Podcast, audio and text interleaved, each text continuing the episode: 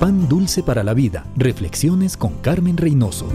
Todos en algún momento de nuestra vida hemos deseado tener la lámpara de Aladino a la mano. Esa lámpara maravillosa a la que solo hay que frotarla. Y el genio que vive adentro y sale nos otorga todo lo que deseamos. Muchos cristianos al orar lo hacen como hablando al genio de la lámpara exigiéndole que les cumplan sus deseos. La oración tiene poder solo cuando conocemos al Todopoderoso, cuando caminamos con Él y clamamos a Él. ¿Quiere resolver problemas con oración? Recuerde estos principios. Acudamos a Él primero, seamos humildes, busquemos intercesión. Ore creyendo que Dios tiene la solución. Enfóquese en Dios y no en sus circunstancias. La solución de Dios requiere un paso de fe. La solución que Dios da siempre será la mejor, aunque no sea la que nosotros esperamos. Amigo, trate de probar el poder de la oración.